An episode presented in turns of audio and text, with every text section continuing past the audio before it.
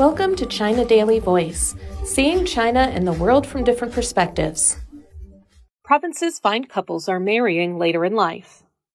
Many men and women across China are marrying later in life, promoting provincial governments to adopt measures to reverse the trend, according to data released by civil affairs departments on Monday. In Jiangsu, a province with a population of over 85 million, a total of 412,286 couples were married in 2022, down 11.7% year on year.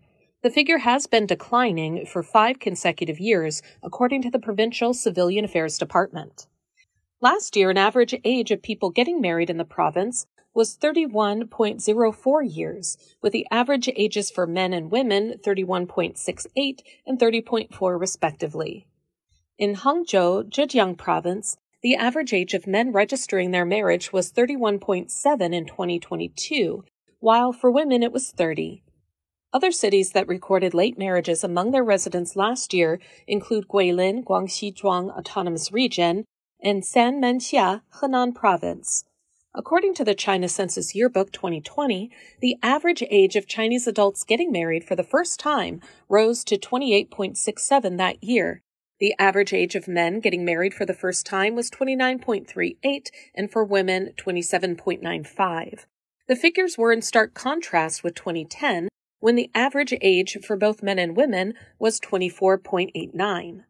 Late marriages have become a matter of concern amid China's declining fertility rate. In 2021, the average number of children women planned to have was 1.64, down from 1.76 in 2017, according to data from the Third China Population and Development Forum held in Beijing recently. The percentage of women who did not have children increased from 6.1 in 2015 to nearly 10 in 2020, according to the forum. In 2010, the average age of men in China getting married for the first time was 25.75, and for women, 24. Yu Xiaoxin, director of the Jiangsu Civil Affairs Department's Social Affairs Office, said that a range of factors, from better education to broader mindset and maturity, contributed to decisions to marry and have children late. China's population in the 25 to 30 age group is declining. That has also led to a decline in the number of marriages of young people being registered, she said. Gender equality allows women to pursue the life they want, according to Yu. Women today have higher expectations, and many of them are not willing to settle for anything less than what they deserve. Conventional views, such as one must raise children so that one has something during their old age, have changed. All the above factors, together with the rising cost of marriage and childcare, have made it harder to increase the marriage rate, she said, adding that the department has rolled out measures to reverse the downward trend.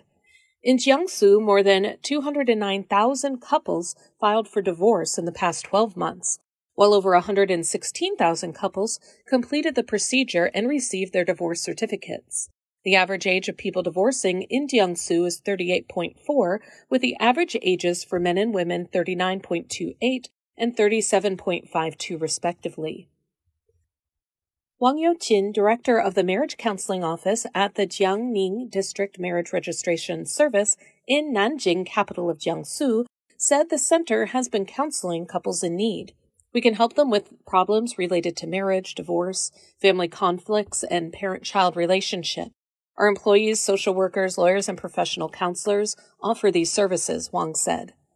In Jiangsu, 40% of marriage registration centers provide online counseling.